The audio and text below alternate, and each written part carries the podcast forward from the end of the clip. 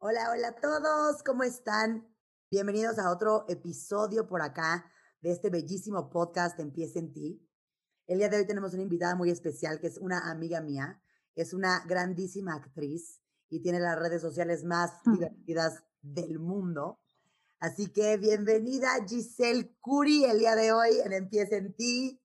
Empieza en ti es una nueva oportunidad de regresar al inicio para reinventarnos, salir de nuestra zona de confort, explotar nuestro potencial y lograr todo lo que nos propongamos. Hablaremos con diferentes expertos, amigos, especialistas o gente que admiro por su experiencia y trayectoria para juntos rebotar ideas, consejos, tips de motivación y hablaremos sobre lo que necesitamos escuchar para comenzar.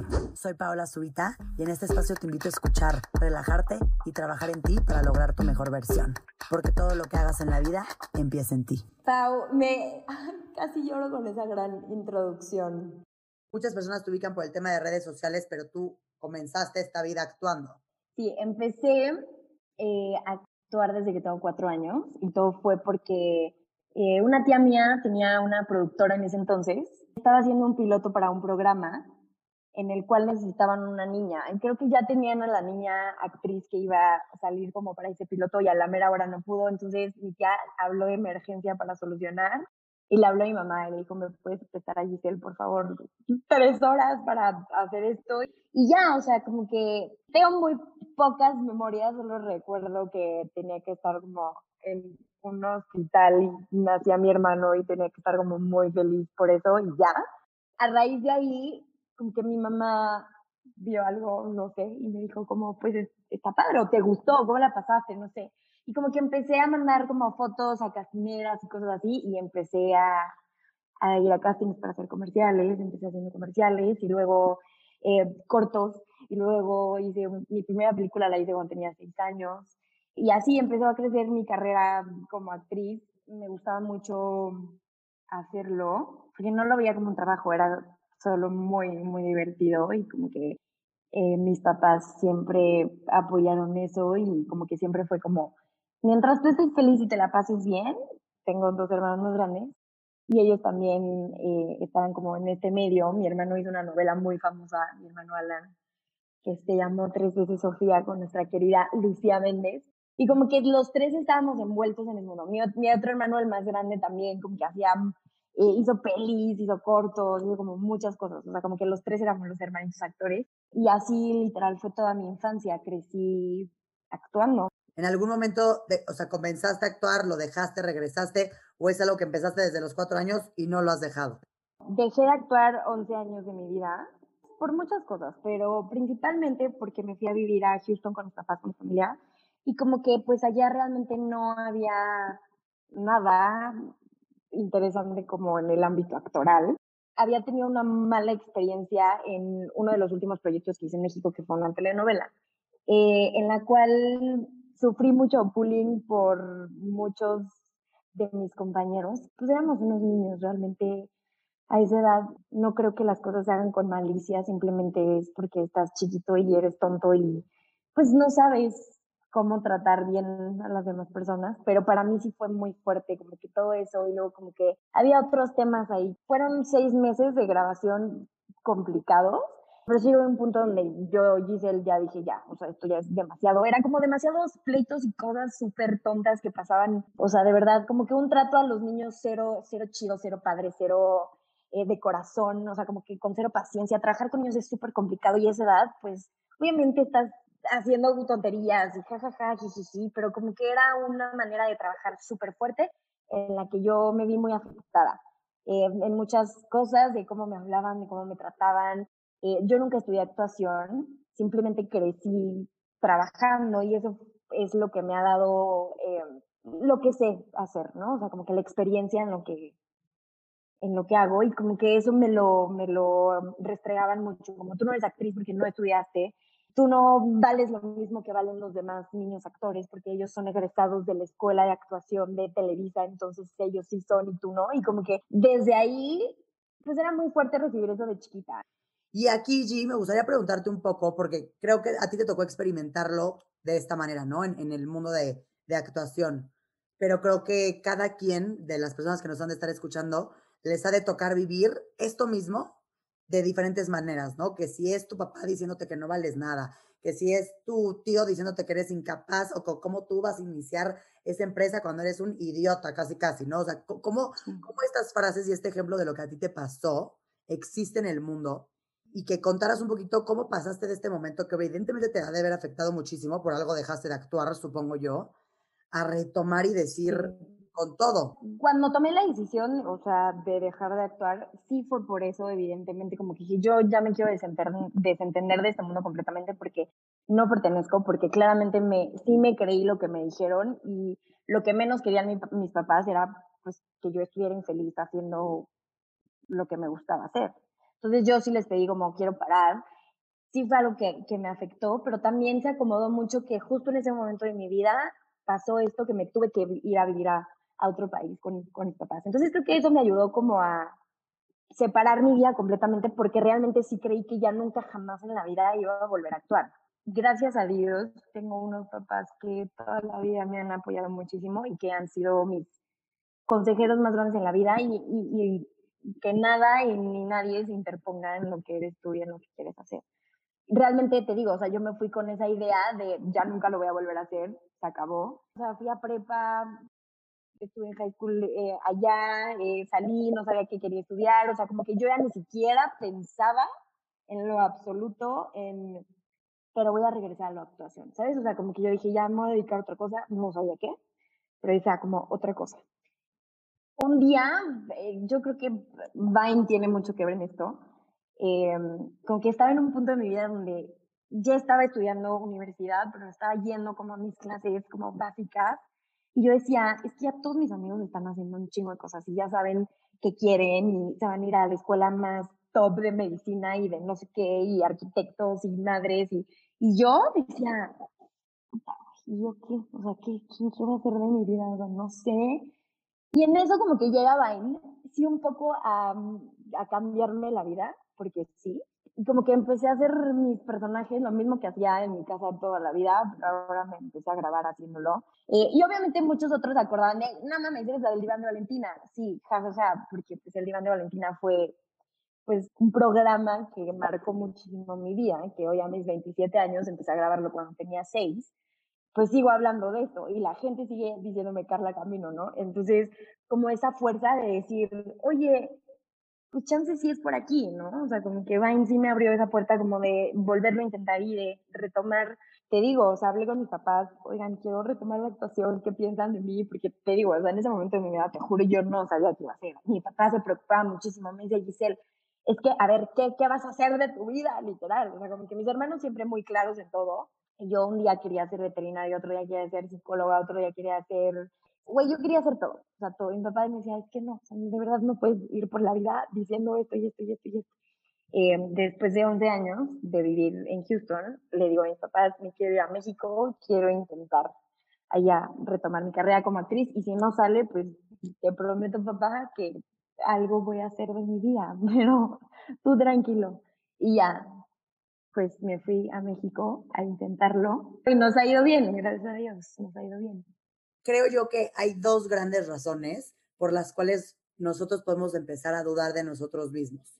Creo que una de ellas es porque llegamos a tener ciertas ideas o creencias que alguien más nos impuso, que alguien más nos dijo, o que simplemente se crearon por las ideas de personas a nuestro alrededor, ya sean nuestros papás, en tu caso, estas personas que les tocó verte en actuación y decirte estas cosas que al final te metieron en esas ideas que te la crees, o por miedo, ¿no? Entonces creo que existen estos dos lados por los cuales yo, tú, quien sea en este mundo, nos podemos detener a hacer las cosas, nos podemos detener a actuar, nos podemos detener a lanzarnos a las redes sociales, nos podemos detener a cantar, nos podemos detener a lanzar nuestra empresa, o sea, lo que fuera. Entonces, tú que te tocó un poquito vivir esta parte, ¿cómo podemos perder el miedo a equivocarnos? ¿O cómo podemos trabajar si de pronto llegamos a tener ciertas situaciones en donde creemos que no lo valemos o nos sentimos inseguros de algo pero pues al final está ahí, ¿no? Yo creo que todo, o sea, realmente todos en esta vida tenemos inseguridades, todos tenemos miedos, todos, nadie en esta vida es como yo no tengo miedo y soy perfecto y yo no tengo inseguridades, no existe. Entonces, creo que lo primero es aceptarlo, aceptar que sí, que tengo inseguridades y sí que tengo miedo y que es normal tenerlo y trabajarlo. para que se te quite el miedo tienes que hacer lo que te da miedo. Si algo te da miedo, pero tienes muchísimas ganas de hacerlo, pero te aterra, es por ahí, el miedo es parte de él. Entonces es como trabajarlo, es simplemente trabajarlo. Si tienes la oportunidad de ir a terapia, ir a terapia o hablarlo con tu gente más cercana, si son tus papás, si son tus amigos, eh, y realmente vencer tu miedo es hacer las cosas que te den miedo. No sé, no sé, es como que lo, lo, el mejor consejo que podría dar al miedo, porque yo soy muy así, o sea, si algo me aterra, pero tengo muchas ganas de hacerlo, lo hago, y ya que lo hago es como, uff, está bien tener miedo, no tiene nada de malo tener miedo, qué chido tener miedo, qué chido que sientas eso, pero ah, no te quedes con ese sentimiento, puedes hacer algo y, y, hazlo para que, para que se te quite, intenta siempre lo que quieras hacer, te vas a equivocar millones de veces, sí, pero pues no hay nada malo en esta vida, todo es un aprendizaje que siempre nos va a llenar de sabiduría y nos va a hacer crecer como personas en todos los ámbitos. En este punto tú, donde ya 11 años dices bye, bye, bye, pero entonces renace esta chispita en ti, ese momento donde no sé qué habrá sido la primera cosa que tuviste de actuación después de estos 11 años, pero en ese momentito sentiste esto que estás platicando un poco de decir, tengo ansia de regresar o aquí ya sentías, ya fue un proceso en donde superaste esto a lo largo de los 11 años? Me regresé a México, pero sin nada, o sea, yo dije, voy a ir a ver qué pasa en la vida. Y gracias a Dios, la vida es muy buena, una amiga se fue a vivir a México, me dijo, tengo un cuarto, puedes venirte a vivir conmigo. O sea, como que todo se empezó a ir dando, ¿no? Y tuve mi primer casting y cuando me, me buscaron dije, no, o sea, qué miedo, qué horror, no puedo, o sea, ¿cómo creer el mundo? lo fui a hacer, fui a hacer mi casting y cuando terminé de hacerlo, salí, Pau, berreando. O sea, berreando de, me sentía humillada, me sentía la peor persona y yo, qué vergüenza, cómo me pude parar después de 11 años, no sirvo para nada, le marqué a mi mamá y yo, ya no sirvo para esto, güey, horrible. O sea, yo dije, ¿qué es esto? Lo hice fatal, yo no sirvo para esto. O sea, adiós, adiós, adiós. Y me sentí muy mal, pero dije, bueno, mínimo lo fui a hacer, ¿sabes? O sea, como que, uff, ya lo hice, ya lo saqué. Y de repente, por vencer ese miedo, pasó algo muy chido, que me dio trabajo seis meses, que conocí gente increíble, que sí tenía mucho miedo. Mi primer llamado también lloré porque estaba nerviosísima, porque decía, ¿cómo le, ¿qué voy a hacer después de 11 años? O sea, y estar aquí otra vez y todo, y, y sola, y me moría de miedo.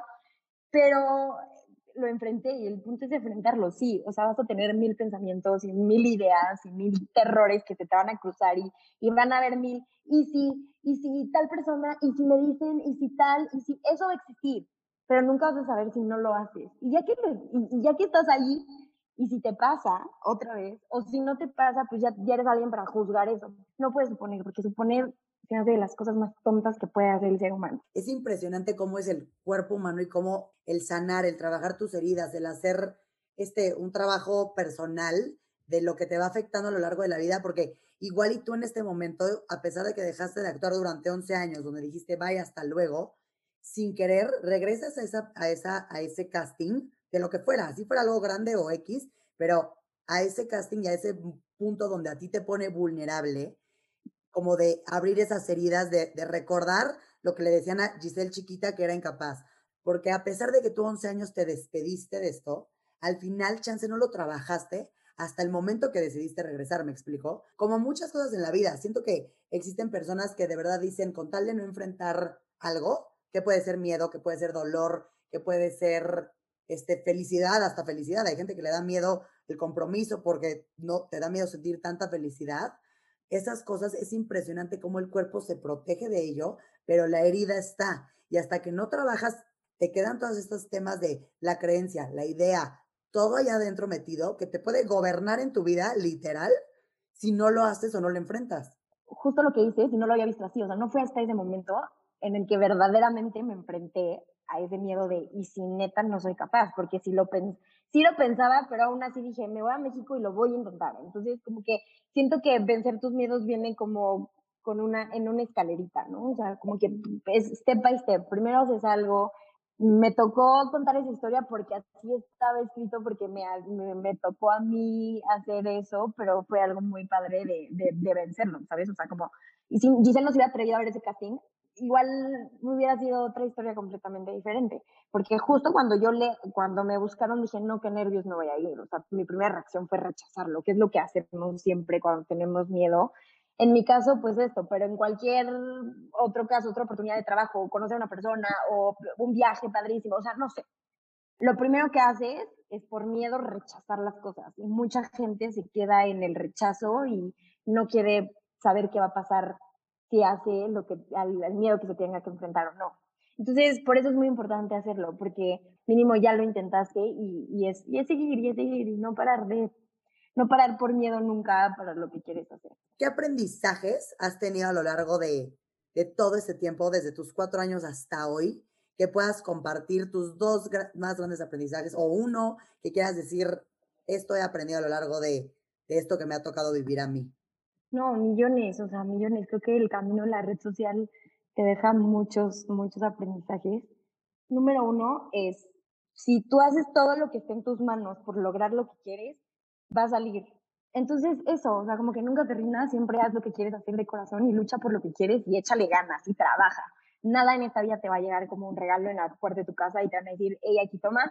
No, me ha costado mucho trabajo, me ha costado mucho esfuerzo y me seguiré esforzando para hacer lo que quiero y para llegar a, a donde quiero. Pero pues requiere mucho esfuerzo y trabajo y pues es eso. Trabajen duro con confianza de que todo se acomoda y que todo, todo sale bien si haces las cosas bien. Creo que realmente cuando justo alguna vez alguien me preguntó igual como, ¿cómo sé qué quiero hacer pero no estoy haciendo? Porque luego siento que muchas veces personas pueden escuchar y decir, pero es que no tengo la menor idea qué hacer de mi vida, pero es que yo no tengo, yo no sé ni por dónde empezar. Entonces creo que como tú dijiste, usar el miedo como una especie de brújula es hasta un radar como de decir, si ahí hay miedo es por algo, ¿no? O sea, igual no es para que te avientes a hacerlo, pero te están diciendo, algo hay que tratar, hay algo hay que trabajar. Que en tu caso ese miedito a regresar a la vida, a volver a hacer todo, pues fue gracias para que regresaras al tema de actuación. Y sí, sí, el miedo siempre está ahí porque va a estar, porque es una reacción humana y es normal. O sea, dejemos de tratar de no tener miedo. O sea, el no tengas miedo. No, no, no, sí ten miedo, está bien, pero enfréntalo.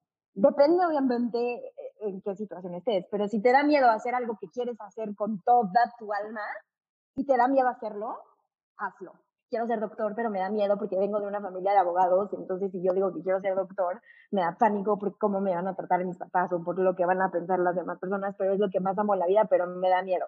Hazlo, ¿sabes? O sea, como si es una pasión gigante que te da miedo, hazla. Ahí es donde el miedo lo tienes que transformar y, usarlo a tu favor poco a poco, ¿sabes? O sea, es solo enfrentarlo y, y hacer las cosas y no, nunca quedarte con las ganas o qué hubiera pasado si ¿no? O sea, no sé, puede haber alguien por ahí que quiera ser, no sé, cantante, pero entonces no se atreve, pero entonces se queda en él. Yo hubiera, me hubiera encantado, ¿no? O sea, luego es muy triste como que ver, eh, no sé, cosas de personas más grandes que dicen como, sí, me dedico a hacer eh, X cosa, pero mi sueño, mi sueño en la vida siempre fue eh, ser veterinario o viajar o ser cantante o ser, no sé, y es como que me frustra mucho escuchar a alguien decir como, hago esto, pero mi sueño más grande siempre ha sido esto. ¿Por qué conformarte y por qué irte por lo que tienes que hacer y no perseguir lo que realmente quieres hacer? Toma muchos huevos, sí, pero es, es hacerlo. O sea, dejemos de escuchar más casos de yo quería ser tal y me dedico a tal. Digo, puedes ser feliz y lo que quieras, pero si tu sueño, sueño realmente es eso, ¿por qué no irte por lo que realmente quieres.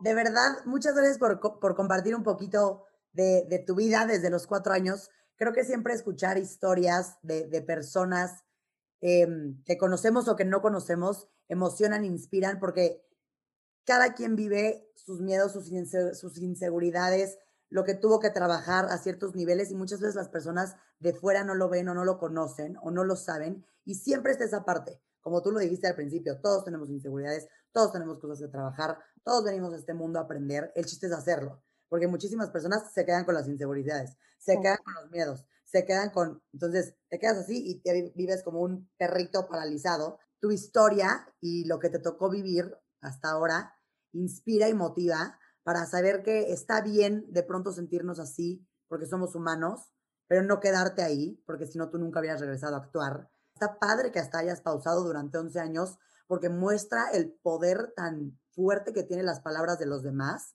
para quienes nos estén escuchando de decir, no se queden y no se casen con palabras de que lleguen a escuchar de fuera y si se casaron, trabajenlo, porque te puede ocasionar ciertas cosas, ¿no? Como allí en esto y a mí en mil cosas que me han pasado y a todo mundo. Entonces, creo que tu, tu historia motiva y estoy segurísima que todos se van a conectar en algo en sus diferentes ámbitos con lo que te pasó a ti y utilizarlo a su favor para que pues hagamos pues lo que queremos hacer, estar bien con nosotros mismos y sentirnos muy bien. Qué padre, Pau. Muchísimas gracias. Qué bonito. Espero, espero que, que así sea y que algo les puede, bueno, que algo les pueda dejar de, de lo que les dije, que les pueda llegar a su corazón. Me daría mucha felicidad si es así.